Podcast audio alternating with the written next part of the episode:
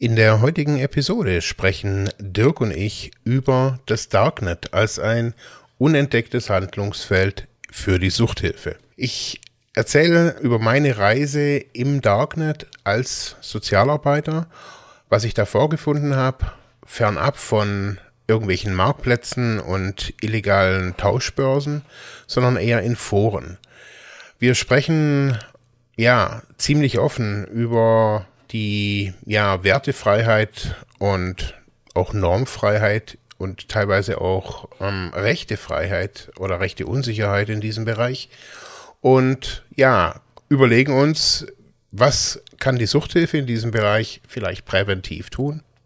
Vorab allerdings eine Triggerwarnung. In dieser Folge sprechen wir über Inhalte, die ja, psychisch auf jeden Fall belastend sein können, auch beim Zuhören. Ähm, es geht um Suizid, Suizidabsichten, das, was man so im Internet oder besser gesagt im Darknet so findet. Also, wenn euch das zu heftig ist, schaltet lieber ab und genießt den Abend vielleicht irgendwie anders. Dankeschön.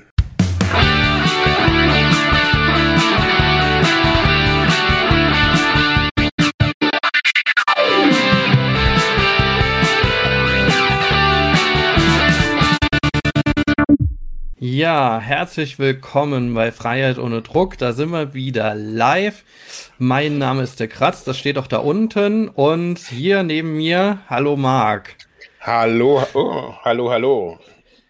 Ja, ähm, wir haben heute äh, das Thema Darknet mal genommen. Auch ein Thema, das, glaube ich, äh, in der Suchthilfe immer mal wieder so andiskutiert wird einerseits, allerdings nicht so wirklich in die Tiefe gehend und auch von sehr vielen Mythen, glaube ich, auch lebt. Also, wo man nicht genau weiß, was macht dieses Darknet, was ist es eigentlich und in welcher Beziehung steht das denn überhaupt zur Suchthilfe, ähm, sei es denn im Handel, im Bezug, in der Diskussion.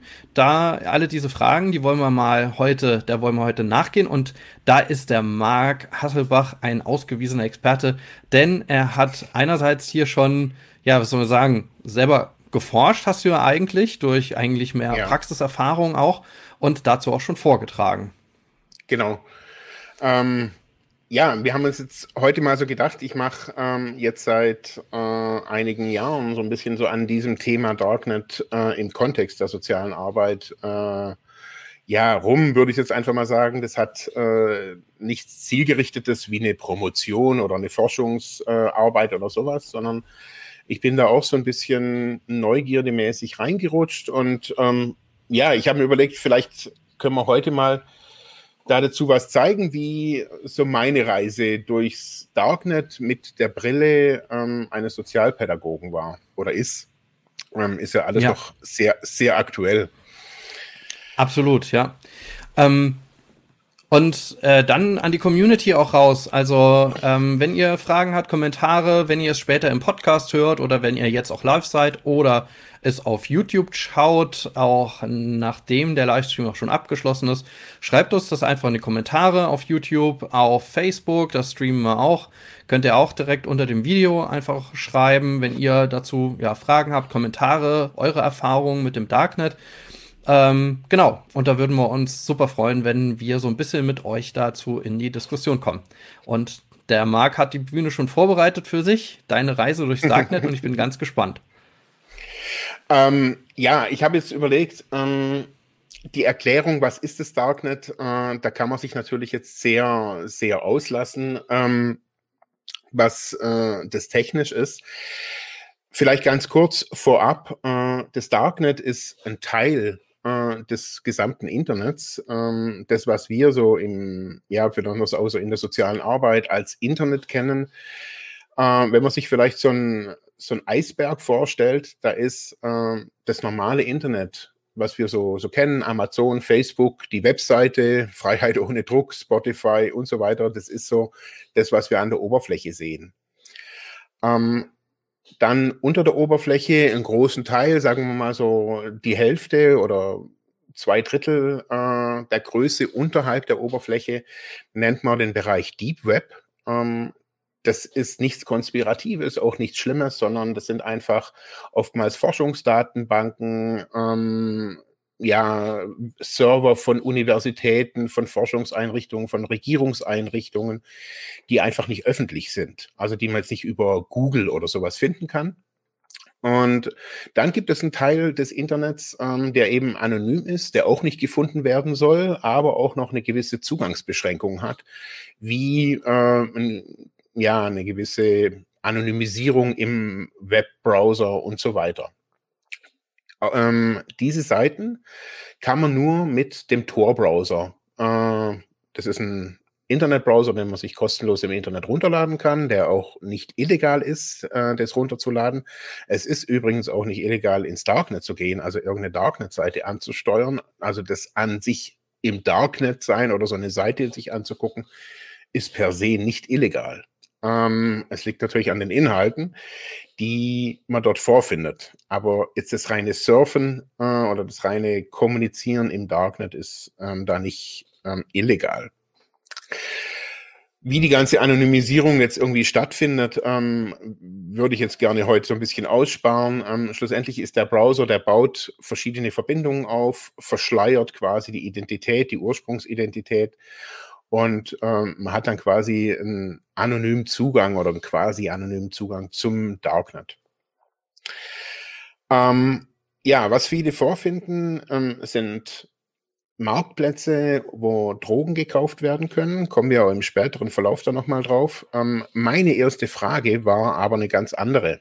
Und zwar die Frage, ist es richtig, eine Frau zu schlagen? Ähm, diese Frage ist entstanden aus einem Seminar, ähm, auch im Kontext des Darknets. Da haben wir verschiedene Foren besucht, auch internationale Foren. Und da war eine Situation von einem, äh, von einem muslimischen Mann, ähm, der diese Frage schlussendlich in einem Forum diskutiert hat. Äh, der war, äh, glaube ich, als Austauschstudent äh, in Europa, ich glaube in Frankreich und ähm, kam auch mit dieser Kultur, also mit der unterschiedlichen Kulturgeschichte äh, nicht klar, hat eine Frau kennengelernt, wurde auch mit diesem Thema einfach auch jetzt nicht Gewalt, sondern auch ähm, da konfrontiert, vielleicht, ich weiß nicht genau. Ähm, auf jeden Fall war das so eine Frage, die da drin ist. Ist es richtig, eine Frau zu schlagen? Weil in seiner Heimat ähm, hat er das so erlebt, dass man das einfach so tut. Ähm, wir haben uns dann überlegt, okay, wo kann so eine Frage von so einem Menschen diskutiert werden? Also wenn jemand eine Frage, so eine, so eine Frage hat und wir alle sagen natürlich jetzt, ja, natürlich ist es nicht okay, eine Frau zu schlagen. Aber was ist, wenn jetzt, wie in diesem Fall, ein Mensch diese Frage einfach nur mal hat? Und ähm, wir haben dann so ein bisschen geguckt auf Google, Facebook und so weiter, was gibt es da so alles? Ähm, sind äh, aber nicht wirklich weit gekommen und haben so ge gemerkt, dass diese Frage ähm, so moralisch aufgeladen ist, dass es verständlich war, dass dieser Mann diese Frage in einem Darknet-Forum gestellt hat. So ein bisschen weitergehend äh, ging dann bei mir der Weg eher, und das war so die Forschung, die, die Dirk gerade eben so angesprochen oder die du gerade eben angesprochen hast, äh, das war ähm, eine Forschung zum, zur Flucht von syrischen Frauen, ähm, wie die kommunizieren, während sie fliehen, was passiert, wie kommen die mit dieser Technologie Darknet in Verbindung. Ähm, Ausgangspunkt war A, eine Forschung von einer Bekannten von mir und B, ähm, das, was man hier auf rechts oben sieht, ähm, diese ein Produkt Fluchthilfe, wo in, in einem Darknet-Shop angeboten wurde. Äh, da wo, kam ich auch immer mehr in dieses Thema rein, wie funktioniert es, wie funktioniert das Darknet überhaupt, was sind da für Seiten, wie kommunizieren die Menschen da untereinander, wie unterscheidet sich das aber auch ähm, mit dem, was, was wir so im normalen Internet so kennen? Und was ist aber auch gleich. Ähm, es war eine super interessante Geschichte, schwierig, aber ähm, was für mich dann irgendwie ziemlich naheliegend war, wäre natürlich auch Freiheit ohne Druck und äh, wir einfach auch zusammen immer wieder arbeiten an diesem Suchtthema, war die Vorbereitung auf den Kongress äh, in Augsburg von ähm, der Deutschen Hauptstelle für Suchtfragen. Da habe ich ähm, schon relativ frühzeitig angefangen im Bereich Drogen, ähm, Suchthilfe, ähm, Harm Reduction, äh, psychische Gesundheit, so in diesem Themenfeld äh, mich so zu bewegen. Und habe dann auch gemerkt, dass äh, man relativ schnell eben auf Marktplätze kommt, aber auf Marktplätzen genauso wie Amazon äh, oder auf eBay sind einfach, ist die Suchthilfe nicht aktiv. Also äh, bloß weil es jetzt digital ist, muss man da jetzt auch nicht vor Ort sein auf irgendeinem Darknet-Shop. Es war für mich interessant zu verstehen, wie funktionieren diese Darknet-Shops. Und da würde ich jetzt mal ganz kurz so drauf eingehen, was man da so im, in, auf diesen Seiten findet. Schlussendlich findet man im Darknet, also diese Darknet-Marktplätze, Shops sind aufgebaut wie ein regulärer E-Commerce-Shop, ähm, in dem man, keine Ahnung, äh, irgendeinen Artikel XY kaufen kann. Also es gibt ja von Coaches bis zum Fahrradteileladen. Jeder hat jetzt mittlerweile einen Webshop. Sie können auch Milch und Fleisch und vegane Produkte über Webshops kaufen. Und genau die gleichen Webshops gibt es eben im Darknet, nur halt über diese speziellen Links. Und da kann man dann Drogen kaufen. Ähm, das ist ein ziemlich, mh, hm, so wie Drogen kaufen natürlich überall. Also es, man kann sich da natürlich nicht sicher, sicher sein, was man kriegt, ob man was kriegt und so weiter.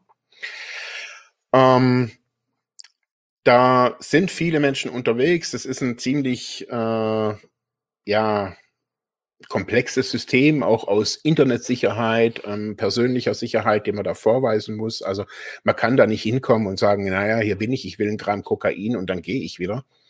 Da gibt es gewisse Sicherheitsrichtlinien, an die sich die Shopbetreiber halten müssen, aufgrund dessen, weil das halt strafrechtlich verfolgt wird. Und ähm, man kann da davon natürlich, man kann schon ausgehen davon, dass die Polizei auf, auch immer wieder solche Shops hochnimmt. Die Halbwertzeit, so nennt man das, von solchen Shops, also so wie lange gibt es so einen Laden überhaupt, ähm, beträgt aktuell 18 Monate. Ähm, länger gibt es die Marktplätze nicht. Ähm, die verändern sich dann, aber meistens äh, kommt entweder die Polizei ähm, oder es passiert ein sogenannter Exit-Scam, also dass die Kohle, die vorher, also das Geld, das vorher von zum Drogenkaufen eingezahlt wurde, auf ein sogenanntes Escrow-Treuhändersystem. Also da sitzt so ein Mittelsmann, der verwaltet das Geld und gibt es dann an den, an den Verkäufer weiter. Und oftmals sind halt Shopbetreiber und Treuhänder miteinander gut verbunden, vielleicht schon von Anfang an. Und machen dann quasi ein Datum aus, an dem der Shop offline genommen wird, die Kohle eingefroren wird und dann setzen die sich halt mit ihren 30 Millionen, keine Ahnung, Euro, Bitcoin irgendwo in die Bahamas ab und warten, bis sie von der Polizei verhaftet werden. Also im Endeffekt läuft es meistens auf jeden Fall in diese Richtung. Produkte werden da in aller Couleur angeboten. Ähm, ich war jetzt gestern auf einem Vortrag, wo ähm, auch einer von einem toxikologischen Institut aus Freiburg da war, der Professor Dr. Auwerter, der da auch ähm, sehr stark forscht, ähm, auch in einem Sachverständigenrat ähm, ist, ähm, in, zur, keine Ahnung, irgendeiner Freigabe. Ähm, die Qualität, besonders also auf dem Vormarsch, sind natürlich neue Psychotrope äh, äh, Psychotrope Substanzen, also Research Chemicals in jeglicher Form, ähm, CBD, Blüten äh, oder CBD Haschisch, äh, CBD Gras, das mit synthetischen Cannabinoiden äh, versehen ist.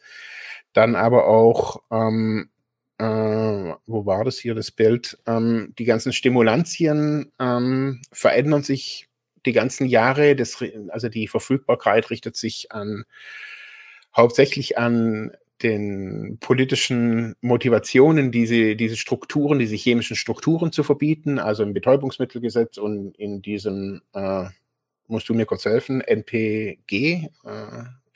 Äh, NPS, meinst du? Oder? Ja, aber da gibt es doch so, so, dieses Gesetz ähm, da dazu, also nicht Betäub die sind ja nicht im Betäubungsmittelgesetz geregelt, sondern im ähm, neue psychotrope Substanzengesetz oder so irgendwas.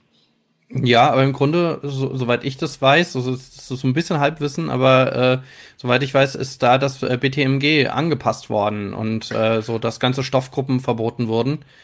Genau. Ähm, und man so dann versucht hat, die neuen psychoaktiven Substanzen so ein bisschen zum Markt zu verdrängen, weil ähm, wenn man nur die, die Derivate oder wie auch immer äh, die Substanzen an sich dann verbietet und dann ist das relativ schnell in den Laboren weiterentwickelt worden, also die Zusammensetzung der, der genau. Substanz.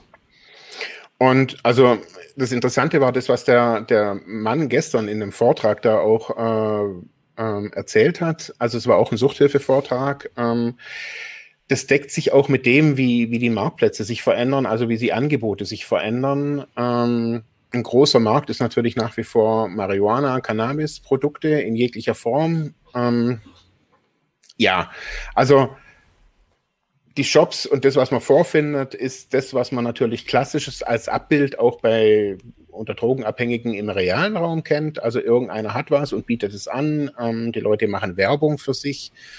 Ähm, das ist schon so ein richtiges Marketing, was da auch betrieben wird. Mhm. Das ist schon ähm, ganz interessant.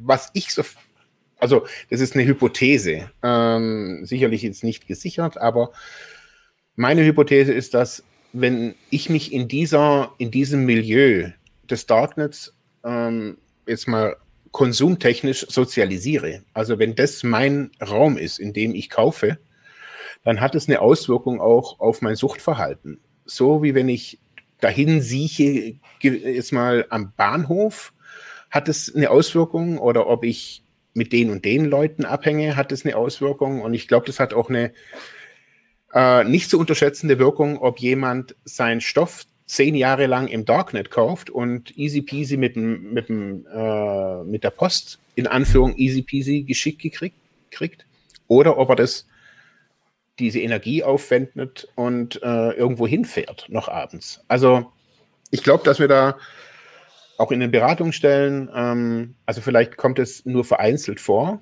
Ähm, man, das ist sicherlich nicht die Masse, aber man sieht da schon auch auf deutschen Shops, ähm, dass da ganz schön, ganz schön was los ist und dass man da auch Mengen kaufen kann, die jetzt also da braucht man dann niemanden mehr kennen, so wie es jetzt heutzutage ist. Also wenn ich jetzt sage, ich will jetzt hier irgendwie ein Kilo Kokain kaufen, wenn ich jetzt irgendwie mein Geschäft äh, drin sehe, dann geht es ja nicht so einfach. Also man muss halt erstmal einen kennen, der das überhaupt verkauft äh, und so weiter.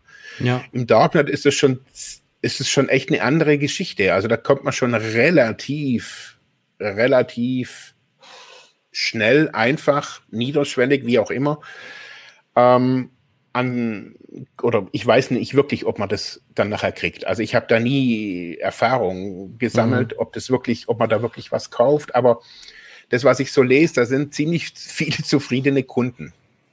Also ich würde es total ah. gerne, also wissen, vielleicht was ist die Community ein bisschen draußen, wobei muss sich ja niemand outen, dass er selber irgendwie oder sie, er oder sie selber gekauft hat, aber dass man das vielleicht mal so äh, von Bekannten oder wem auch immer mal so mitgeteilt wird, wie das läuft, weil ich kann es mir auch also tatsächlich nicht vorstellen, wie das genau abläuft. Also klar, also erstens mal habe ich ja als Konsument oder als Käuferin, Käufer ein mega Risiko. Also was weiß ich. Ja. Ich kaufe dann erstmal was, also oder würde dann mal so, so ein bisschen was kaufen und dann mal schauen, mhm. ob das irgendwie funktioniert oder bei mir ankommt überhaupt, ja. oh, bevor ich da irgendwie 500 Euro oder noch mehr oder sowas irgendwie investiere oder nur 50 oder ähm, damit dann, damit ich überhaupt weiß, funktioniert das irgendwie, weil wenn du sagst, äh, dass da die Kriminalitätsrate auf der Shop-Seite ähnlich ja wie ähm, in, in, überhaupt in der Dealer-Szene ja recht hoch ist, dass die Leute halt abgezockt werden, ähm, dann ja, ist das ja schon krass. Ich muss immer mhm. an äh, diese, diese Netflix-Serie How to Sell Trucks Fast oder ja, ich glaube. mhm. Trucks, nee, How to Sell Trucks Online Fast. Mhm. Ähm, denken, ähm, das ist ja das Ganze so ein bisschen überspitzt dargestellt und das war ja alles im Clear Web, die dann so quasi ähm, Methamphetamin, nee, ich glaube Amphetamine einfach oder Pillen auf jeden Fall verkauft haben. Mhm.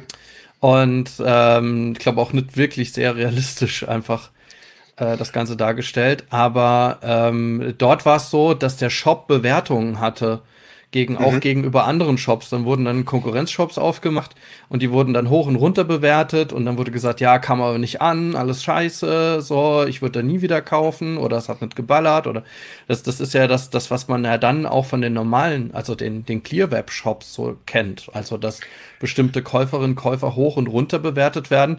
Plus dann noch die, äh, äh, äh, die Gefahr, dass es irgendwelche Algorithmen gibt, die man programmieren kann, um dann die Gegnershops irgendwie anzugreifen. Mhm. Und also, es also findet sich ja so ein ganz, ganz neues Feld irgendwie. Ist ja. ja, und also wie, wie konnte ich vorher als Drogenabhängiger sicher, sicherstellen, dass ich, dass das Material gut ist und so weiter? Also ich habe dann vielleicht meinen Hausdealer, von dem ich das immer kaufe und so weiter.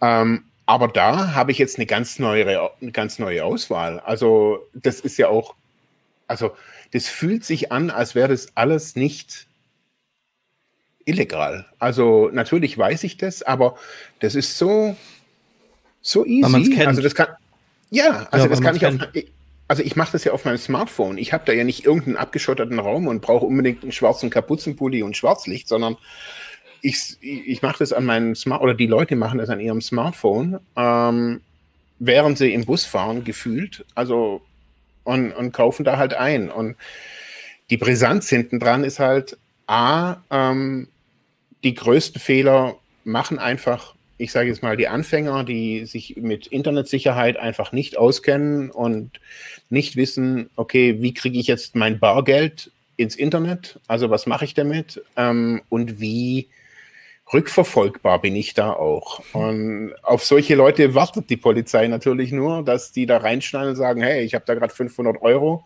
die wechsle ich mal kurz bei meiner Sparkasse um die Ecke in Bitcoin und äh, leg dann los mit einem großen ähm, Drogengeschäft. So einfach ist es natürlich, also es ist so einfach, ähm, aber das ist genau das gleiche, wie wenn ich halt irgendwie vor der Polizeistation deale. Also gefühlt. Also, ja. weil ich habe mittlerweile jetzt im Laufe dieser sechs Jahre gelernt, wie sicher ich mein System machen muss. Und also ich habe jetzt hier einen Rechner, den ich wirklich als wirklich bombensicher empfehlen würde, also sehen würde, der jetzt aber nicht sicher ist, also sicherlich nicht mal ansatzweise gegenüber Strafverfolgungsbehörden. Also, mhm. aber der ist sicher, um zu wissen, okay, ich bewege mich wirklich in diesem Darknet-System anonym und ähm, niemand weiß, was ich tue oder sonst oder auch mit welchem Namen ich da bin und so weiter. Sag mal, wie ähm. ist denn das? Ähm, vielleicht kommen wir später noch drauf. Also, was ich jetzt verstanden habe, äh, ist dieses, ähm, ja, also ich muss ja alles bedenken. Ich kann ja nicht einfach mit der Kreditkarte bezahlen oder meiner EC-Karte. Ich kann es, glaube ich, also ich weiß nicht, wer das macht, aber man kann es ja nicht an die Heimatadresse schicken, das mit dem real, realen Namen, so kommt man nach Hause, so. Also das ist für mich noch alles ziemlich, äh, ziemlich äh, crazy. Aber mhm. äh, wo, woran ich so ein bisschen auch denken musste, ist, es äh, gab ja ganz lange, gab es, ich glaube, die gibt es immer noch, aber ich weiß es nicht, also gibt es solche Crack-Seiten, also ähm, wo man irgendwelche äh, Codes gefunden hat, um Spiele äh, illegal zu spielen oder was auch immer, um, um mhm. irgendwie die zu installieren. So, das war ja so in den 2000ern ähm, und da weiß ich noch, wenn man da unterwegs war, ähm, ich habe da natürlich nie was runtergeladen, ähm, ähm, aber äh, wenn man da unterwegs war, ähm, musste man immer aufpassen, dass nicht sonst irgendwas bei, bei also dass, dass Viren installiert werden oder dass da irgendwie mhm. durch irgendwas tatsächlich auf deinen Rechner einspult. Wenn man da so eine Internetseite aufgerufen hat, dann ging sofort der Virenscanner an. Das hatte ich so ein paar Mal erlebt. So, mhm. und ähm, ja, aber ähm, das ist ja auch die Angst, die noch viele haben. Ne? Ich bewege mich im Internet, auch wenn heute Browser relativ sicher sind und auch äh, Firewalls mittlerweile bei einem Betriebssystem drin sind und und und. Aber nichtsdestotrotz mhm. hat man ja trotzdem immer noch die Angst, dass ich gehe auf irgendeine Seite und dann werde ich hier zugescammt oder meine Identität wird rausgezogen und dann mhm. wird mein Rechner gesperrt oder wie auch immer. Gibt's ja heute einiges. Wie, wie sicher ist das denn dort? Also wenn ich da dahin gehe? Mhm, also die Gefahr ist natürlich immer da. Also ich begebe mich da natürlich in einen Raum, der ähm, die sind alle tech-affin. Also die sind alle, die haben alle Bock auf Programmierung. Man findet auf jedem Shop, wo man Koks findet, findet man auch kann, kann man auch ähm, Programmierskripte runterladen ähm, für 10 Euro oder keine Ahnung. Man kann sich zum Beispiel diese DDoS-Angriffe, also um Server lahmzulegen, das, was viele oftmals so, oh, unsere Server sind gehackt worden. Das passiert durch so einen Massen, ups, also durch so einen Massenangriff das kann ich da, keine Ahnung, für 12 Euro im, im Darknet-Shop kaufen. Und dann macht es halt irgendein Knilch, der irgendwo sitzt und ich sitze nebendran und gucke, bis die Seite unten ist und sage, okay, die 12 Euro haben sich gelohnt. Solche Sachen gibt es da natürlich auch. Aber, mh, hm, also, wenn man sich, also man kann sich da natürlich auch Viren runterladen. Also man kann sich da Würmer, Malware, die kann man kaufen. Und die, die Codes. Ähm, oder wenn man welche hat, auch verkaufen natürlich. Ähm, das machen viele Entwickler, ähm, um daran weiterzuarbeiten, auch ähm, zu forschen teilweise auch. Es ist gefährlich. Also würde ich jetzt mal sagen, sich da einfach im Darknet irgendwas runterzuladen. Ich mache das so, ich habe halt ein abgesichertes System. Das heißt, bei mir läuft diese ganze Darknet-Geschichte über einen virtuellen Computer und da kann ich auch runterladen. Auch die können das ganze Ding auch kaputt, das kann auch gehackt werden. Ich kann auch angegriffen werden. Ich fahre meinen PC runter und fahre wieder hoch und alles ist wieder nice. Ähm, aber der Otto-Normalverbraucher macht es eben nicht und es gibt dann Anleitungen ähm, in PDF-Format zum Beispiel. Die kann man schnell runterladen, PDFs wie Sand am Meer oder auch Bilder. Und was sich dann natürlich in den Bildern, im Programmcode der Bilder befindet, das weiß ich natürlich nicht. Und das habe ich dann nachher auf meinem Endgerät, auf, mit dem ich surf. Und daher, also ich empfehle niemandem irgendwie einfach so was runterzuladen, auch keine Anleitungen und so weiter. Ähm, also ich mache das immer in abgesicherten Systemen, also gerade zum Beispiel PDFs mit Anleitungen zu irgendwas. Also es gibt so zur Internetsicherheit gibt es total viele Anleitungen. Ich kopiere mir da den Inhalt aus der PDF raus und kopiere mir dann per Copy und Paste es in meinen Texteditor und gut ist. Also mhm. ich speichere gar nichts daraus. Mhm. Also, ja, aber dass man so automatisch so abgegriffen wird, also ich meine jetzt nicht, man klickt irgendwo drauf und ich möchte es jetzt runterladen, aber dass man irgendwie so automatisch so abgegriffen wird irgendwie.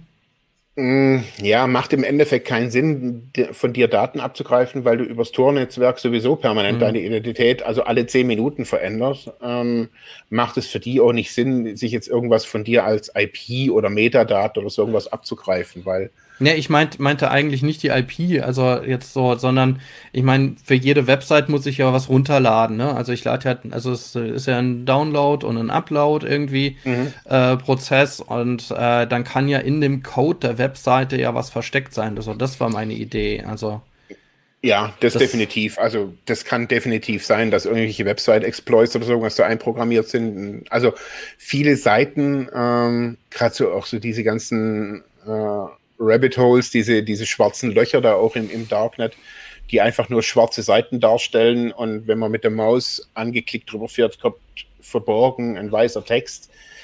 Äh, wenn ich auf die falsche Seite oder auf die falsche Stelle klicke, stürzt mein PC ab. Also natürlich, das gibt es alles Krass. auch und würde ich. Ja, klar. Also da gibt es schon, es gibt da schon krasses Zeugs, also ganz ehrlich. Also, mhm. ähm, also gerade Mystery-mäßig ist da schon auch, ähm, gibt total interessante Sachen auch. Ähm, aber es gibt halt wirklich auch, ähm, es ist halt ausgehebelt. Also sage ich jetzt mal von, von dem Werte- und Normensystem, wo wir hier einfach auch, auch, kennen. Und daher ist es oftmals nicht so eins zu eins abbildbar, jetzt auch wie das normale Internet. Also da gibt es Shops mhm. und da gibt es das. Das existiert alles nebeneinander. Und ähm, vielleicht ähm, machen wir da auch gerade ganz kurz weiter. Ja, ja, machen wir weiter. Nee, also ist, nee, ich meine bei diesem Thema auch. Ähm, weil, also ein großes Themenfeld ist nämlich ähm, jetzt nicht die Marktplätze, wie wir es vorher auch schon gesagt haben, sondern sind diese Foren, auf die Leute natürlich auch abfahren, die Webseiten, wo Sachen diskutiert werden, verschiedenste Sachen natürlich. Ähm, und da ist eines der ersten Foren gewesen ähm, mit dem Namen PSN 1.0, der Psychosocial Network das war so ein, ein, sehr großes Forum, in dem, wo sich Leute getroffen haben, die äh, ja vor sich behaupten, dass sie durchgeknallt sind im Endeffekt und Äh, man kann schlussendlich alles äh, auf diesem Forum tauschen oder was heißt tauschen, also an, an, Ideen, an Gedanken. Man kann sich austauschen zu allen Themen. Man wird da auch nicht verurteilt dafür. Mit der Ausnahme von Kinderpornografie, da distanzieren sich ähm, eigentlich so gut wie alle großen Internetseiten im Darknet davon. Ähm, niemand hat Interesse an Kinderpornografie oder dass Kinderpornografie auf deren Seiten lagern oder getauscht oder geteilt werden. Da ist einfach relativ schnell die Polizei am Start. Ähm, wenn da sich jetzt irgendjemand über seine kruden Fantasien zur Weltverschwörung austauscht, das interessiert die Polizei relativ wenig. Aber wenn da kinderpornografisches Material getauscht wird, ähm, dann natürlich das war jetzt ein von diesen Netzwerken, wo ich dann äh, mal eine kurze Zeit auch ein bisschen Einblick hatte, bevor das geschlossen wurde. Ich habe es seitdem auch nicht mehr gefunden. Ähm, auch so ein anderes, das nannte sich The Dark Layer, also die dunkle Höhle. Ähm, warum wurde das geschlossen? Weißt du das? Also ich habe es mal versucht, irgendwie nachzuvollziehen. Ähm, die Seite wurde irgendwann mal permanent nur noch als offline angezeigt und ich habe wirklich kein, ich weiß nicht, oftmals liegt es einfach daran, dass die Leute keinen Bock mehr haben. Also, dass die mhm. Seitenbetreiber, die sagen halt dann, hey, pff, geht mir echt, hab keinen Bock mehr. Also, so war das auch bei einer der größten, äh, bei, bei den größten Marktplätzen auch so, dass die Leute mittendrin einfach gesagt haben, okay, ich habe da einfach auch keinen Bock mehr drauf. Dann übernimmt es irgendeiner und macht es so ein bisschen halblebig und kurze Zeit später ist es dann irgendwie tot. Hm. Okay. Also weil halt auch keine wirkliche, kein, kein Support ist oder keine, keine Struktur oftmals auch dahinter ist. Ähm, und dann kommen wir schon in Richtung, ja, mentale, psychische Gesundheit. Ähm, das war vor einigen Jahren, haben wir dann auch mit Studiengruppen da überlegt, wie wir im Bereich Suizid, ähm, auch im Darknet, vielleicht äh, ich sage mal, Hilfe in Form von einfach auch Präsenzsein ähm, anbieten könnten oder haben überlegt, was machen wir, wenn wir jetzt auf so ein Suizidforum kommen. Suizidforen sind immer wieder mal so ein bisschen trendy, habe ich so das Gefühl. Also, dass die, der Bedarf da scheinbar wirklich da ist. Man sieht es ja jetzt auch bei Corona, ähm, wie die Suizidrate ähm, global auch steigt äh, oder gestiegen ist. Ähm, und da bieten solche Foren natürlich einen, einen Heimatort. Ähm, die werden oftmals, die Links zu diesen Foren werden ganz normal im Clearweb über WhatsApp und whatever getauscht. Wenn ich dann da draufklicke und das mit dem normalen Browser nicht funktioniert, kopiere ich Link, den Link raus und öffne ihn im, im Tor-Browser und schon bin ich auf dem Suizid-Forum. Das für alle Augen verborgen ist und da Leute ja, sich wirklich auch Tipps geben ähm, äh, zum sich umbringen, äh, teilweise Hilfe angeboten wird, Räume zur Verfügung gestellt wird, wo die Leute sich umbringen können. Die sind dann aus, also lokalisiert worden. Da ist irgendwo ein verlassener Raum, ein Haus. Ähm, geh dahin, ähm, kauf dir dieses Seil im Baumarkt, diese Schraubzwinge und, und, und. Also da gibt es gibt, einfach viele Anleitungen ups, Entschuldigung, äh, viele Anleitungen ähm, zu suizidalen Themen. Aber das ist ja eigentlich schon crazy, weil, äh, also insgesamt ist sowieso, äh, also finde ich das, ja, also krass, ne, klar, also ich meine, das Darknet ist halt so ein Art tatsächlich Freiheitsraum oder so auch, wie gesagt, rechtsfrei, gedankenfreier Raum. Lebt ja auch aus diesem Geist, glaube ich, heraus, so, äh, aber ähm, wenn, wenn da doch jemand Anleitungen gibt, ähm, dann musste das ja wissen von anderen, die das schon mal benutzt haben. Und dann gibt es Leute doch da drin, die sich nicht umbringen, die Anleitung dazu geben. Und damit sich andere umbringen, das ist schon ziemlich crazy. Also erstmal ja. durchatmen, durchatmen irgendwie. Genau. Und auch in dieser ganzen, also das oben, dieses Suicide Apartment, das war, glaube ich, aus der Schweiz, äh, hatte ich mal so gefühlt gedacht. Also das, was sie damals oder was sie da drauf beschrieben hatten, so habe ich gedacht, das erinnert mich irgendwie so an irgendeinen Schweizer Ort, wo ich da dann irgendwie quasi mich selber umbringen kann. Ähm, da so ein bisschen anhänglich ist auch immer wieder so dieses, dieser Mythos Red Rooms. Ich weiß nicht, ob, ob du davon schon mal gehört hast. Also wie live jemand vor Kamera gequält oder umgebracht wird und das dann für ein ausgewähltes Publikum gegen Bezahlung zur Verfügung gestellt wird. Also das ist dann das, Das kenne ich nur aus, aus, aus irgendwelchen Horrorfilmen irgendwie so. Genau, also die haben sie auch irgendwo her. ähm, ja, also ich mag jetzt schmunzeln. Ich mag nicht schmunzeln, weil ich das alles irgendwie lustig finde, sondern ähm, weil ich es jetzt einfach auch schon die Woche ähm, schon so oft äh, erzählt habe. Es, das war für mich eine Zeit, die wirklich super intensiv war, die mich auch wirklich auch an moralische, an, an, an jegliche Grenze gebracht hat. Also auch zu sagen, okay, auch so ein Mensch hat Anrecht auf Sozialarbeit, äh, auch wenn er noch so schräg irgendwie tickt. Ähm, ja, also äh, es ist eine sehr belastende Geschichte zu lesen, also dort zu lesen, dort aber auch zu sein.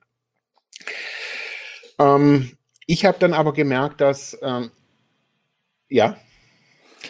Ich habe jetzt nur gerade gemerkt, dass wir unbedingt dieses Video äh, ab 18 schalten müssen. bei, bei, YouTube und auch im Podcast und vor allem eine Triggerwarnung dranhängen. Das ist äh, ja das, das, haben, wir, sind, das haben wir vergessen. Sind zu, ja. sind zu viele, sind zu viele Triggers drin? Also, ich finde schon. okay, okay, aber. Ja, es ist, ein, es, ist ein, es, ist ein, es ist ein schwieriges Thema, also ganz klar. Und ähm, es ist ein, ein Thema, das belastet. Ähm, was ich halt erschreckend finde, ist, dass ähm, zunehmend auch viele Jugendliche einfach drin sind. Das habe ich jetzt auch um, ähm, die Tage auf Konferenzen auch von der Suchthilfe immer wieder mal so rückgemeldet gekriegt, dass sie das immer wieder auch hören, dass äh, Jugendliche einfach auch durch ihre eigene Medienaffinität, dass sie halt einfach Smartphones haben, ausprobieren und so weiter und auch sowas ausprobieren und dann eben darauf stoßen und dann oftmals auch äh, kaum wissen, wie sie mit diesen Inhalten dann eben auch umgehen sollen. Also ich sage jetzt nicht, dass also solche Suizidforen oder auch diese sowas, so ein Red Room, das ist nicht das, also man kann sich, da gibt es keine Suchmaschine im klassischen Sinne, da gibt es kein Google für, für, fürs Darknet. Man muss es schon akribisch suchen oder muss in einem ausgewählten Kreis sein, da hinzukommen. Ähm, es ist einfach wichtig, finde ich, im Kontext der sozialen Arbeit oder im Kontext auch von Suchthilfe, nicht zu sagen, diese Orte ge gibt's, geht dahin, sondern diese Orte gibt es, ähm, da brauchen Menschen, Menschen Hilfe. Ähm, auch wenn sie das vielleicht nicht wissen. Also jetzt nicht, dass man da alle, alle bekehren muss, aber ähm, das ist schon harter Tobak. Und äh, für also alle, das finde ich auch. Also Vielleicht, dass wir das insofern nochmal einordnen. Also, dass das gerade dieses Thema natürlich im, in, in Zusammenhang mit äh, psychischer Gesundheit natürlich eine sehr große Brisanz hat, auch für die Suchthilfe.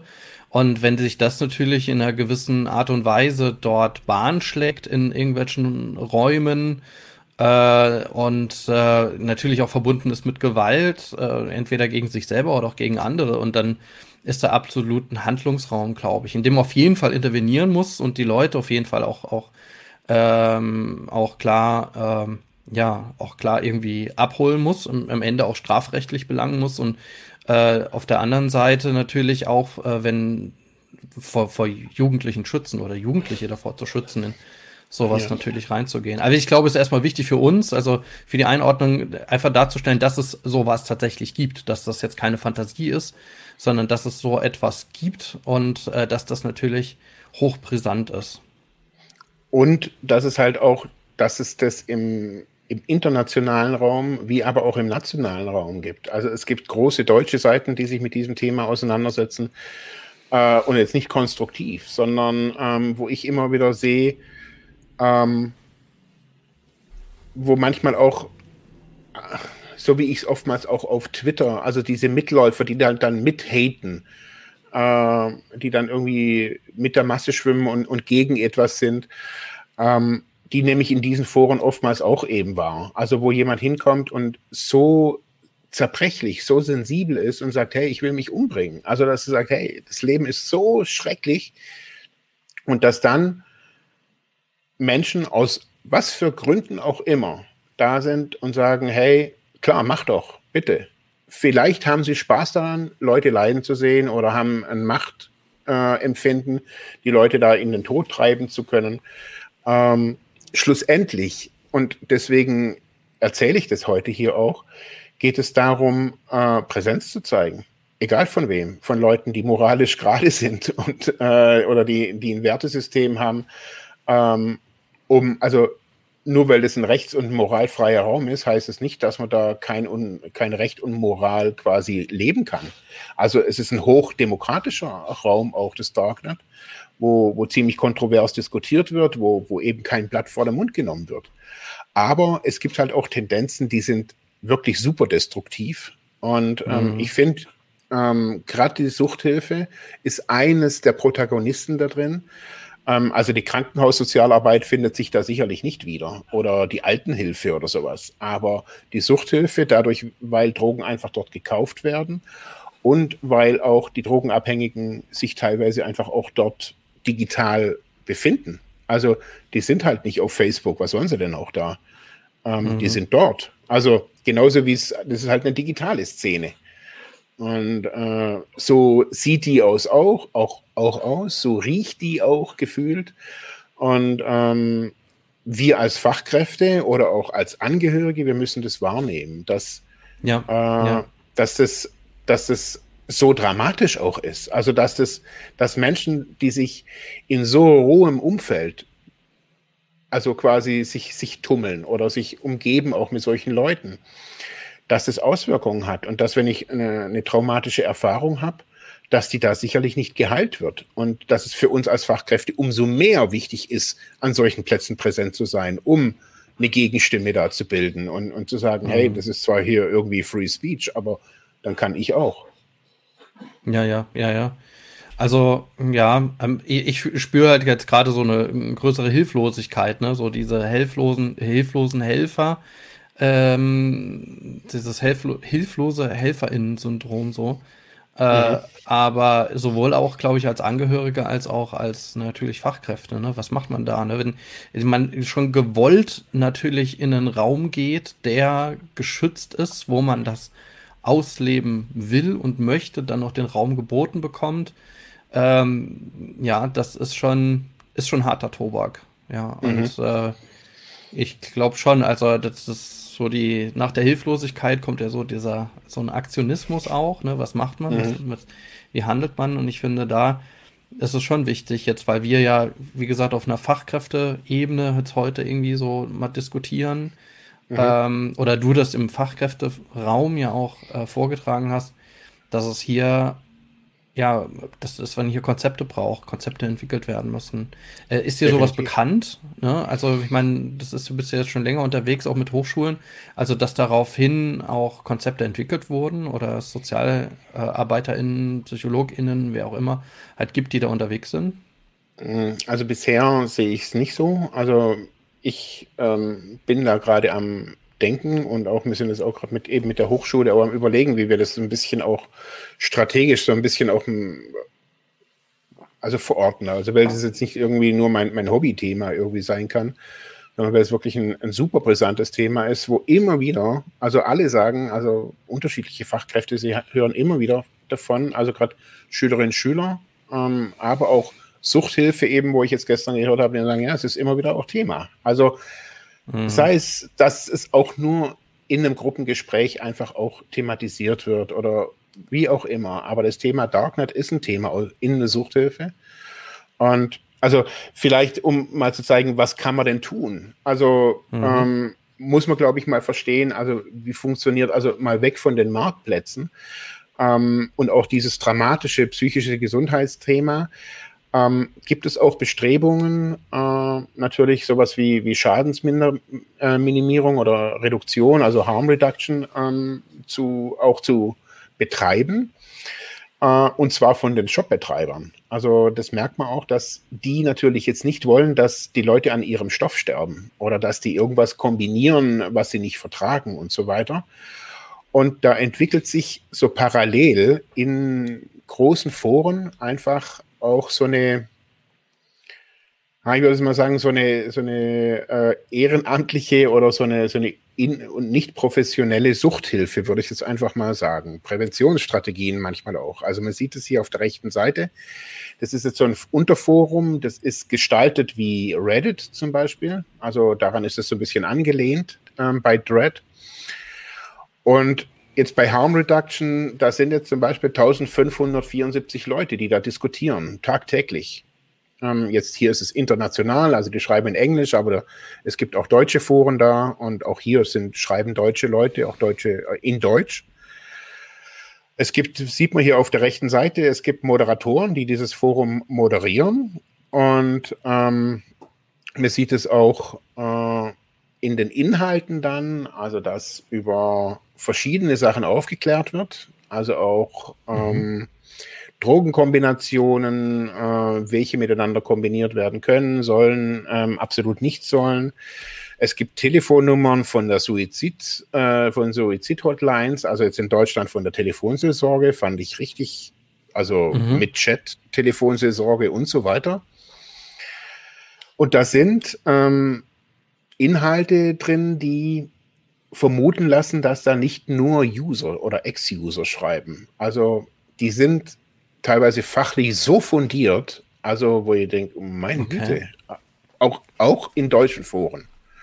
Mhm. Ähm, also man kann das natürlich sagen, okay, wenn sich jemand schon 30 Jahre mit, mit, äh, mit NPS oder mit irgendwas auseinandersetzt, dann kennt er die chemischen Strukturen oder vielleicht hat er ein Fable. Aber auch bei dieser ganzen, ähm, was passiert bei Überdosierung, was kann ich tun, was muss ich nehmen, super Tipps ganz ehrlich, super Tipps. Also, wo ich im Clear Web genau solche Tipps vermisse ich da. Ähm, und da sind die, also wirklich vor Ort. Und auch mhm. eben in so einem Be Begleitthema, zum Beispiel, wie jetzt hier dieses ähm, Depression. Ähm, da bin ich jetzt auch seit Gründung eigentlich mit dabei. Das hat jetzt äh, schon über, glaube ich, 300 äh, Subscriber. Also zum, beim Screenshot hat es 87. Und drüben auf der rechten Seite sieht man hier jetzt im, äh, in einem Screenshot der Bereich psychische Gesundheit, äh, zu Englisch Mental Health. Und da hat sich eine Gruppe, die haben so den Anfang gemacht, das sieht man oben, dieses FUA-Team.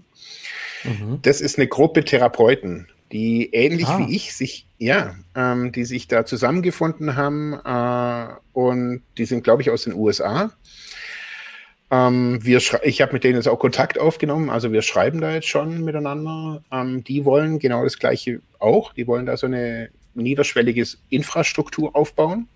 Also Infrastruktur in, im wesentlichen Sinne, einfach Ansprechpersonen sein. Und die schreiben auch richtig gute Beiträge ähm, in allen möglichen Unterforen da. Ähm, die sind super geschätzt, also dieses FUA-Team. Ähm, die sind seit sechs Monaten auf dem Board, ziemlich zeitgleich wie ich auch. Mhm. Ähm, haben, und das ist das Tolle daran, haben eine eigene Darknet-Seite, ähm, in dem sie, die ist einfach nur schwarz und ein, ein weißer Text drauf. Und wie hier unten auch, ähm, die E-Mail Adresse, den man ihnen schreiben kann, und zwar eine sichere E-Mail-Adresse, also kein web.de oder sonst irgendwas, sondern die nehmen diese Rahmenbedingungen des Darknets komplett ernst. Anonymisierung, ähm, Stigmatisierung, durchs Netz gefallen, als Freak abge abgestempelt. Das nehmen die alles auf und sagen, interessiert uns erstmal alles gar nicht. Wir sind auf Augenhöhe und die bieten an, schreib uns. Schreib uns. Kein Videochat, mhm. kein Jitsi, kein, kein WhatsApp. Schreib uns. Schreib uns dein Problem. Und das Verrückte ist, man denkt, okay, wer schreibt den? Aber ich habe mich, ja. hab mich in dieser Diskussion bei denen beteiligt und habe mich da auch geoutet ähm, als eine Gruppe von Sozialarbeiterinnen, äh, Sozialarbeitern, ähm, die ähnlich wie das FUA-Team auch gerade unter sozialarbeitischem Kontext diese ganze Sache ähm, angucken. Ich war auch ganz ehrlich, habe gesagt, der bin ich und das möchte ich. Und ähm, da kamen jetzt sogar schon von einzelnen Usern E-Mails, also, also Direktnachrichten irgendwie zu mir zum Thema Depression. Ähm, also total interessant. Also mhm. und was, was man halt sagen muss, so, so die professionelle Suchthilfe, ähm, Selbsthilfe, äh, Suchthilfe oder auch sonstige soziale Arbeit ist da, hat es einfach diesen Bereich komplett nicht auf dem Schirm. Also, mhm. und man kann da jetzt sagen, okay, das hat, ähm, das ist alles irgendwie englischsprachig, in, wahrscheinlich sogar US-amerikanisch. Also ich sitze hier in Landau, also was juckt's mich? Mhm. Ähm, und man kommt da relativ schnell, auch hatte ich das jetzt irgendwie in diesen ganzen wissenschaftlichen Diskussionen, sofort die Frage, ja, okay, wer könnte denn sowas finanzieren? Ähm, wenn wir Förderprogramme fürs Land oder sogar nur für die Kommune oder sogar nur für die, also da gestalten sich schon die ersten Fragen, aber jetzt zum Beispiel diese Seite hier, die man hier sieht, ist auch immer wieder ähm, im Blick der Polizei oder der Strafverfolgungsbehörden, ähm, weil ähm, da halt auch irgendwie Webshops irgendwie intern betrieben werden. Ähm, aber auch da, haben wir jetzt neulich, haben wir mal, ähm, gibt es ein Suizidforum, war ein Post von einer Frau, die geschrieben hat, sie hat einen, einen Darknet-Shop, äh, verkauft da Gras. Ähm, und also sie hat geschrieben, sie will sich umbringen und ähm, hat einen Darknet-Shop und kann aber schlussendlich darüber natürlich auch mit niemandem reden. Also dass sie unter dem Lockdown leidet und dass durch den Lockdown oder jetzt durch diese ganzen Corona-Maßnahmen ähm, sie ihr, ihr, also sie kann natürlich jetzt auch keine Corona-Hilfen beantragen ähm, und so weiter und kann auch mit niemandem drüber reden. Und da war dann eine Diskussion. Also es war jetzt vielleicht nicht unbedingt, dass sie sich vielleicht umbringen wollte, ich weiß es nicht, aber wir haben dann versucht mal zu gucken, auch in so einem Seminarkontext, wie könnten wir als, als Fachkräfte überhaupt darauf reagieren? Also was machen wir denn jetzt, wenn wir sowas lesen? Und das sind große Fragezeichen. Also da ist, ah, wie, können, wie kommen wir überhaupt natürlich auf dieses Forum? Wie wie, wie ähm, gestaltet sich Beziehung in so einem Raum? Ähm, es sind total interessante Fragen ähm, so entstanden, auch in mir, muss ich sagen. Ich habe halt gemerkt, wir, wir können uns jetzt da nicht irgendwie rausreden und sagen, naja, also so wie es hier, also das ist halt irgendwo. Aber das hier, da, die schreiben einfach aus Deutschland. Ähm, die Seite ist in Deutsch und die Leute haben äh, da jetzt nicht unbedingt alle ein Drogenproblem, aber es ist ein, mhm. rele ein relevantes Thema, wo man, glaube ich, einfach auf dem Schirm haben muss. Also, dass es solche Plattformen einfach gibt, wo sich Leute austauschen. Und da ist es sicherlich jetzt nicht das Richtige zu sagen, hey, ich bin hier irgendwie der, der, der Digital Street Worker und Halli, hallo, sondern es ist, äh, wie es normales Streetwork auch, ich muss erstmal ankommen und die Leute müssen mich auch anerkennen. Also müssen auch verstehen, hey, ich bin der Streetworker, ich bin nicht die Polizei. Ich verstehe diese Technik und ich bin nicht irgend so Noob, der irgendwie jetzt mal hier reinschneit, weil er, weil es sein Chef ihm sagt. Also. Naja, aber man muss ja schon irgendwo seine Rolle finden dann. Ne? Also man muss ja schon klar kommunizieren, nicht ich bin jetzt auch, auch Person. User oder ja, sondern genau, also man muss sich ja schon irgendwie als Fachdienst outen oder als Fachkraft. Genau. Also ich glaube, so wie, wie, wie, auf jeden Fall. Also ich glaube, so wie, wie es jetzt hier auch gezeigt, also ich glaube, ähm, äh, es ist wichtig zu sagen, hey, wir sind Therapeutin, wir sind Sozial, wir sind Suchtberater, ähm, wir möchten hier niederschwellig Hilfe anbieten. Und ich habe auch gemerkt, ähm, niederschwellig Hilfe anbieten heißt nicht, äh, dass den Leuten der Drogen, äh, also dass man die, eine Gefahr ist für die Händler. Im, im Endeffekt ist man einfach ein, ein, ein neutraler, also man ist nicht die Polizei. Und das ist mhm. ganz wichtig, da das auch immer zu kommunizieren, dass man nicht die Polizei ist.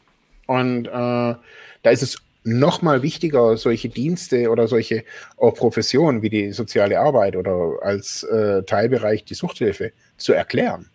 Was tun wir denn da überhaupt? Und ähm, weil da ist so viel Misstrauen. Also das erlebt man da, wenn man da, wenn man da liest in den Foren, da ist einfach sehr viel Misstrauen und Enttäuschung. Und die Leute kämpfen ums Überleben und die haben halt diese kleine, diesen Raum gefunden, in dem sie sich wohlfühlen, in dem sie sich verstanden fühlen. Und das ist für uns als Fachkräfte oftmals auch schwierig, das auch anzunehmen, das anzuerkennen, dass die in diesen Räumen einfach sich sicher fühlen und dass es nicht darum geht, die da rauszubekommen, sondern es geht darum, dass wir da hinkommen und denen ihre Räume aber trotzdem wahren. Also sagen, es ist euer, dein Raum. Die soziale Arbeit oder die Suchthilfe will es nicht irgendwie für sich vereinnahmen und jetzt überall das Logo drauf machen, sondern das soll dieser anonyme, geschützte Raum sein und bleiben. Aber niemand hat ein Interesse, wenn Menschen sterben. Niemand hat ein Interesse, ja. wenn Menschen verelenden. Niemand hat, niemand, kein, nicht kein Dealer hat daran Interesse. Und schlussendlich, ja, muss es eigentlich im Interesse der, der, der Betreiber, nicht der Shopbetreiber, aber der Forenbetreiber sein, quasi die professionelle Suchthilfe da sogar noch mit reinzukriegen. Das, das finde ich jetzt nochmal einen Schritt zu weit, äh, vielleicht. Aber ja, also inwieweit es den, diesen Shopbetreibern nicht vielleicht doch in gewisser Art und Weise egal ist, was mit ihren Usern passiert, vor allem wenn die irgendwie wirklich die nur abzocken wollen. Äh, aber ich verstehe jetzt, wie der Weg eigentlich auch sein kann, ne? was dann einfach das, ähm, das Problematische ist, vor allem wenn, ähm, wenn ich irgendwie über so einen Shop, dann über ein Forum, dann ein Post, der in einem, was weiß ich, in diesem, in, in einem Drogenforum ist oder einem Substanzforum, äh, dann irgendwie zur psychischen Gesundheit irgendwie ist und dann man darüber irgendwie weiterklickt und dann von Forum zu Forum oder von, von, von Seite zu Seite springt und am Ende irgendwie äh, in weiteren problematischen Content irgendwie landet. Ja, also wenn genau. das wirklich weiß ich jetzt nicht. Das ist jetzt so, so meine Fantasie, die ich irgendwie hinten dran habe, weil jeder, jeder weiß das ja, wie man sich ja auch in, in, YouTube so ein bisschen verlieren kann, indem man dann immer weiterklickt und oh, das würde ich auch noch mal gern. Ne, so, mhm. so stelle ich mir das irgendwie da auch vor, also dass ich da von Content zu Content geführt werde. Und wenn ich da mal irgendwie drin bin und dann ist das hier down the rabbit hole, also dann bin ich irgendwie komme ich immer tiefer rein und komme dann einfach zu bestimmten Inhalten, die dann höchst problematisch sind. Und genau. die mich dann vielleicht auch in irgendeiner Art und Weise dann auch antriggern, vor allem weil es halt einfach nicht die Schutzmechanismen gibt, die es ja dann doch schon im Clear Web gibt, ne? vor genau. solchen Inhalten. Genau. Also ich denke, ähm, wie gesagt, also ähm, es ist jetzt nicht irgendwie die Aufgabe der Suchthilfe, da irgendwie sofort irgendwie auch Personal irgendwie zu, zur Verfügung zu stellen. Und da, das sind eigentlich, für mich sind das bloß so Gedankenexperimente. Also wo ich denke, ähm, es wäre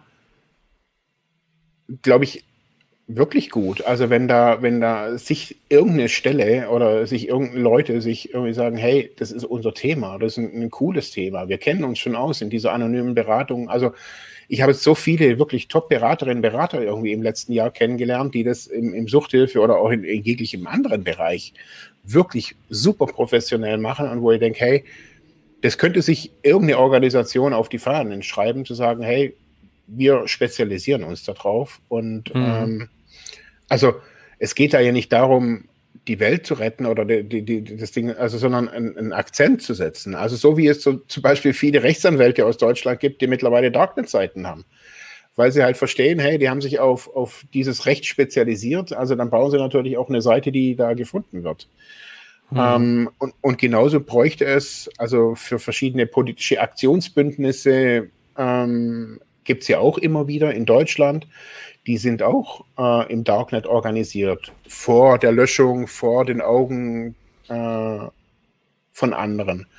Und da ist eben, glaube ich, auch so wichtig zu sagen, okay, hm, wir, wir diskutieren das mal. Also wir, wir diskutieren diesen Raum auch mal in, unserem, in unseren Reihen oder in unserer Fachlichkeit oder in unseren Gremien auch mal.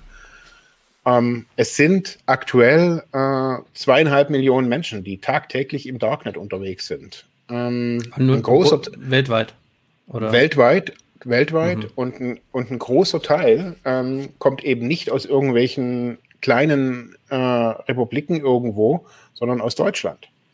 Mhm. Ähm, das kann man auch politisch so ein bisschen erkennen, ähm, oder auch so die, die, die tägliche Tornutzung.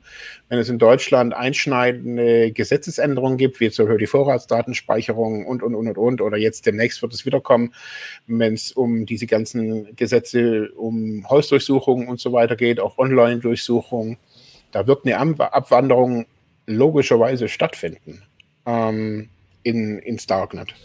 Und ich glaube, man muss es halt auf dem Schirm haben und äh, immer wieder auch sehen, hey, es ist ein Thema. Ähm, und jetzt gestern in, in, diesem, in diesem Vortrag war auch, haben viele gesagt, ja, äh, es ist wichtig, sich jetzt da nicht tiefen Wissen anzueignen, aber zu verstehen, Also wie funktioniert auch gerade solche Bestellprozesse? Woher haben die dann ihre Kohle? Also weil das bei Drogenabhängigen ist es ja auch immer wieder ein Thema. Also gerade nachher ja, in der therapeutischen, auch in der therapeutischen Aufarbeitung war das für uns immer wieder, also weiß ich noch, so, so, auch so ein Offenbarungsprozess zu sagen, hey, ich habe eigentlich schon gedealt. Äh, und da auch zu sagen, hey, ich habe keine Ahnung. Also heutzutage investieren Leute in Bitcoin und wechseln das nachher in, in, in whatever. Also es ist einfach wichtig, finde ich, in einem Aufarbeitungs-, aber auch genauso in einem Präventionsprozess äh, zu sagen, okay, wenn wir Präventionsarbeit leisten, Suchtprävention, Medienprävention, dann muss das hier ein Thema sein. Hm. Ja, ja, das denke ich auch. Also ich, ich habe jetzt gerade darüber nachgedacht, wie akzeptanzorientiert ist man denn? Ne? Also wenn man alle diese schrecklichen Sachen, die dort halt auch passieren, halt irgendwie akzeptiert. Aber auf der anderen Seite kann man das Darknet äh, nicht schließen einfach oder abschließen. Ich glaube, das ist technisch nicht wirklich möglich. Wobei, da bin ich jetzt auch nicht der Techniker, aber du, ich meine, das hat sich ja gebildet, äh, indem es einfach eine Vernetzungsstruktur gibt und das so fluide ist, äh, dass einfach es immer irgendwie was existieren wird. Ähm, so dass man einfach diesen Raum glaube ich, akzeptieren muss und dann ja. nicht ak akzeptiert, was da passiert. Ich glaube, das ist wichtig. Ich glaube, das, das ist ja auch in der akzeptanzorientierten Drogenhilfe so, also dass man jetzt nicht akzeptiert, dass jetzt die Leute eigentlich verelenden, sondern genau deswegen gibt es ja Kontaktcafés und äh, genau. Streetwork etc., um einfach die Leute nicht in ihrer Situation äh, noch weiter abdriften oder verelenden zu lassen. Das akzeptiert mhm. man nicht, aber man akzeptiert, dass sie einfach konsumieren, so und oder dass sie da genau. sind, ne, dass es diesen Konsum gibt.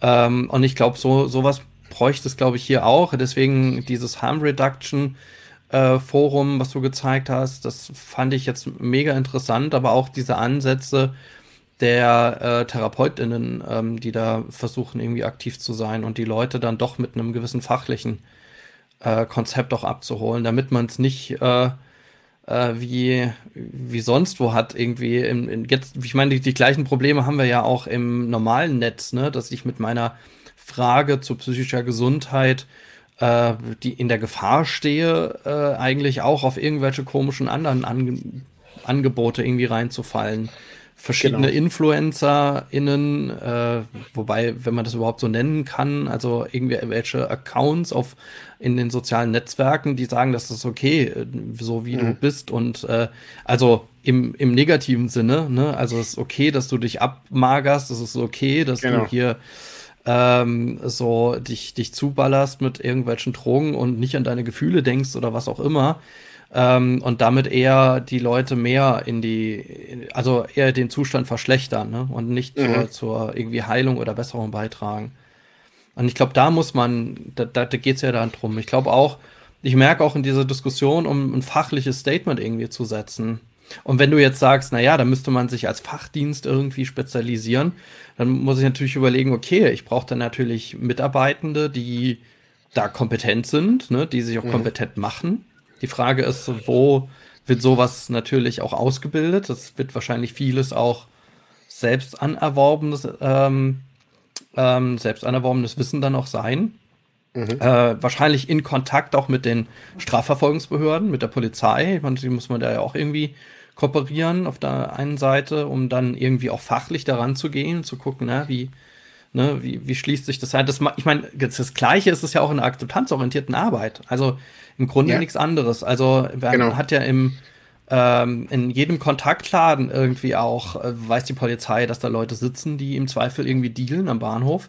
Aber mhm. es gibt so äh, kenne ich von verschiedenen Einrichtungen so eine Art genau. Agreement, ja, solange ja, die bei uns genau. auf dem Hof sind, werden die von uns betreut und mhm. dann irgendwie sind die bei uns angebunden wenn die natürlich irgendeinen Scheiß gemacht haben und dann müssen die halt gucken, wo sie bleiben, weil dann geben wir das halt schon weiter. Also, dass es irgendwie so sowas irgendwie auch gibt.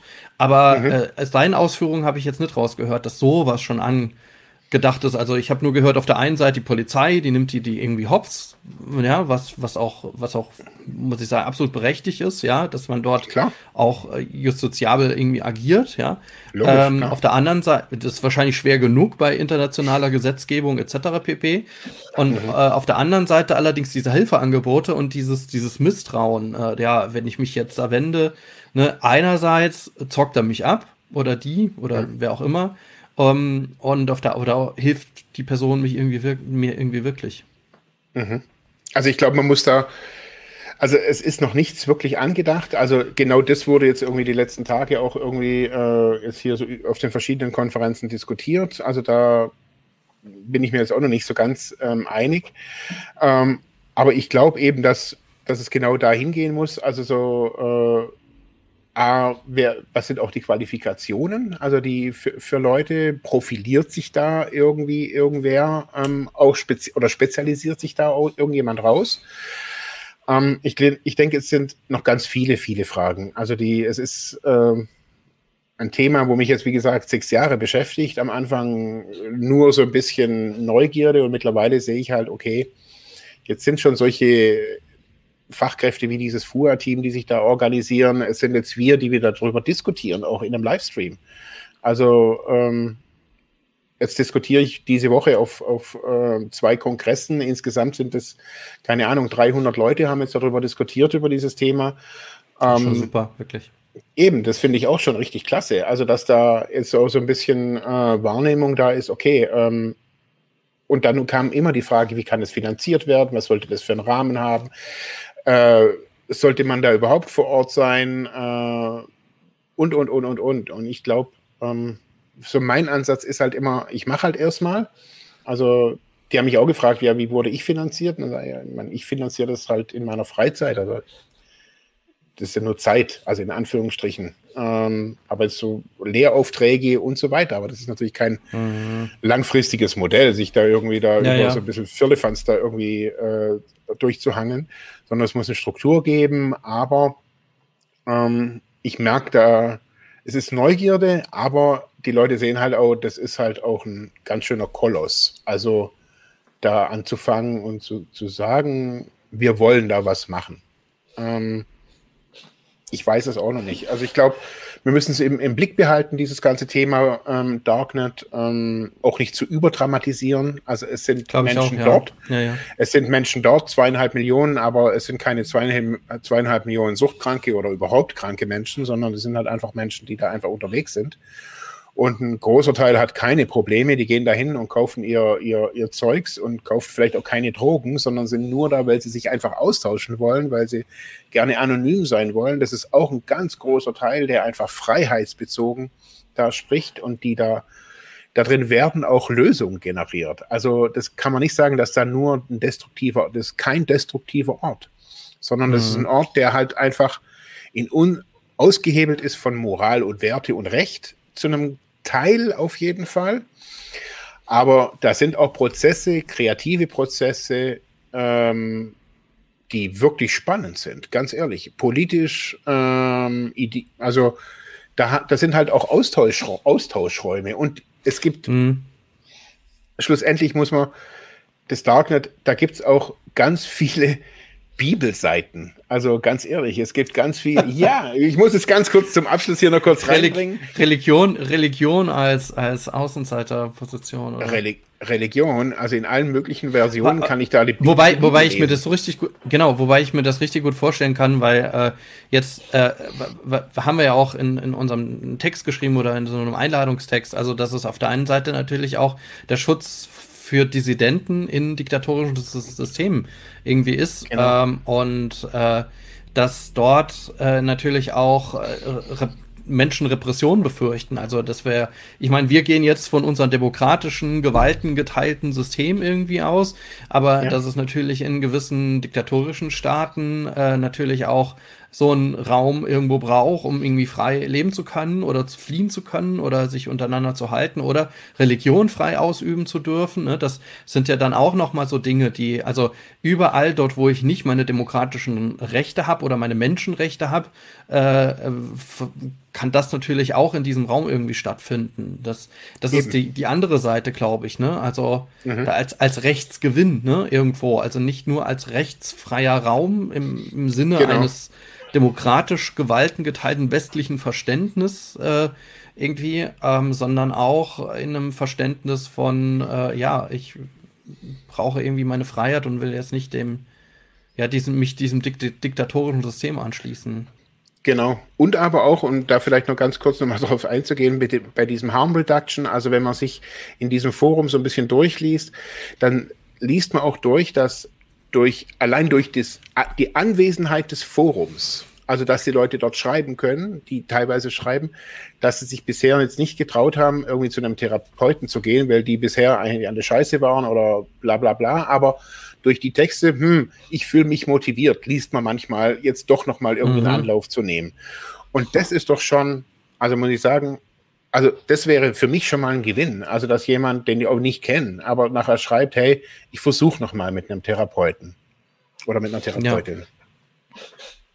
Also ich denke schon, also das sind auch nochmal gute Ansatzpunkte, also die man hier finden kann. Ich glaube, die Linie zu finden am Ende, äh, auch klar zu haben, in welcher Rolle ist man als Fachkraft oder als Suchthilfe vor Ort. Also diese Perspektive haben wir jetzt ja eingenommen äh, in, in mhm. dieser Folge. Äh, ich glaube, das ist nochmal, ja, das ist wirklich so eine Aufgabe, ähm, die man auch definieren muss und die eigentlich auch nur mit mehr Wissen kommen kann und mehr, mehr Austausch, ja. Ähnlich wie wir es genau.